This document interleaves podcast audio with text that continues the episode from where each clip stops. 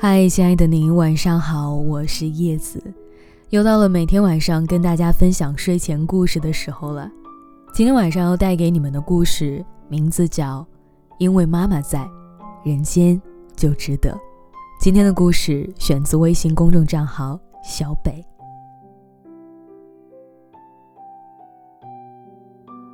曾经万在微博上问过一个问题，他说哪一刻？让你觉得人间值得。我记得排名最高赞的回答是：“因为妈妈在，所以人间值得。”今天在家写这篇文章之前，我想起了很久以前有位听友跟我说起的一件事儿。他说自己是单亲家庭，从小到大都是妈妈开出租车挣钱供养他，很辛苦，但对他的学习。要求也很严格。那会儿他不懂事儿，生日愿望总是偷偷许愿说，长大以后啊，就离家远远的，这样就不会被妈妈管着了。后来，他来到北京工作，每年回去的次数屈指可数，偶尔电话也只是家常的问问吃了吗，还好吗？寒暄几句，就草草结束了。他说：“妈妈从来看起来身体都很硬朗，很少生病，所以也没那么特别在意过。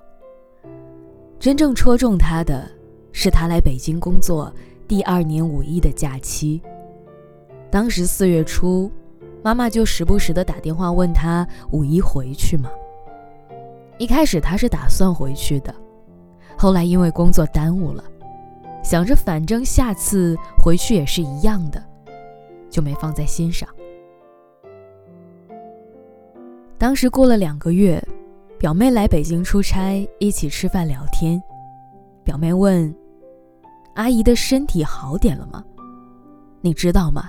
上次出事，可把我们吓坏了。”她当时放下筷子，满脸的错愕。原来当时他妈妈深夜开车去山区的路上，出了很严重的车祸。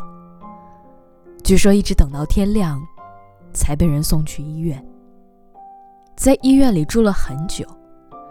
就算如此，妈妈给他的电话里也没有透露一丁点儿的不舒服，还叮嘱让身边的亲戚保密。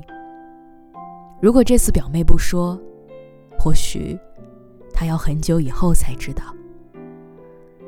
表妹说：“阿姨每次都跟我妈说你在北京特别忙，特别辛苦，让我千万不要告诉你。我以为你已经知道了，阿姨身体也好很多了，所以才说的。”那天晚上回去的路上，他的脑海里像是放了一部漫长的电影。电影都是那个每天忙到深夜的妈妈的身影。他边走边哭，他在想，当时出车祸的时候，妈妈一定也特别害怕吧。在医院的时候，一定也特别希望他可以陪在身边吧。他在想，当时妈妈听说他五一不回去的时候，心里一定也是很难过。很失落的吧？他告诉我说：“我把这件事情告诉你，是想跟你讲，这可能是我二十多年里最遗憾的一件事了。”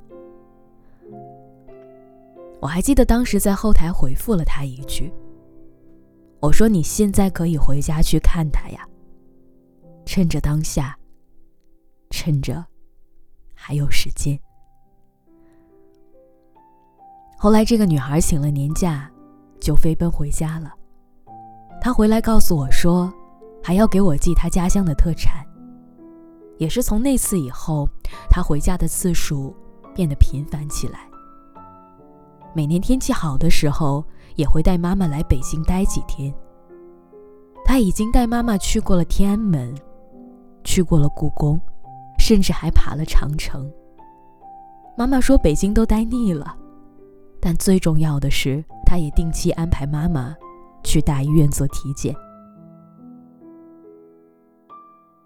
他说他无法想象，如果那次车祸真的有什么意外，他从此以后就没有妈妈了。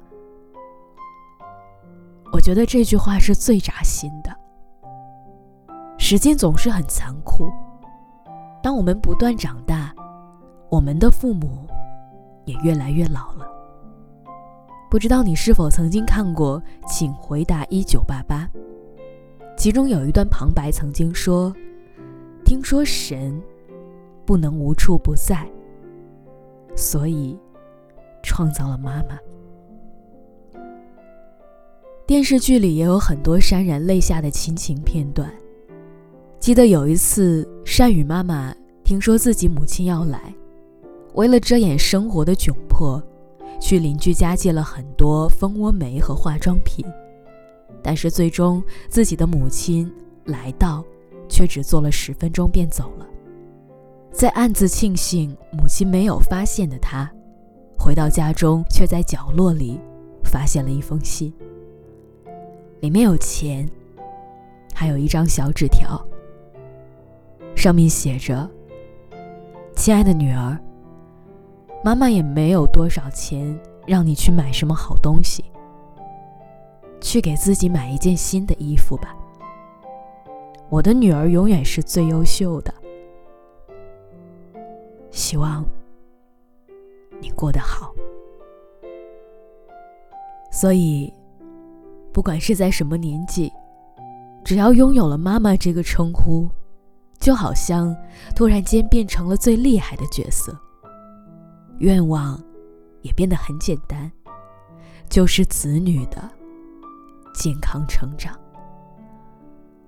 如果可以，我们不要等到最后再去努力，趁着现在尚且来得及，把所有觉得孝顺的事情都认认真真的为妈妈做一遍吧。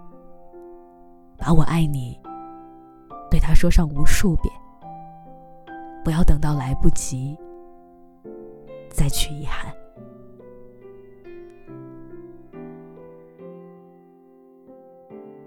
好了，各位，那刚刚的这个故事就是今天晚上要分享给大家的，希望你能喜欢，也希望今天晚上你可以睡个好觉，并且在睡觉之前和妈妈说一句晚安吧。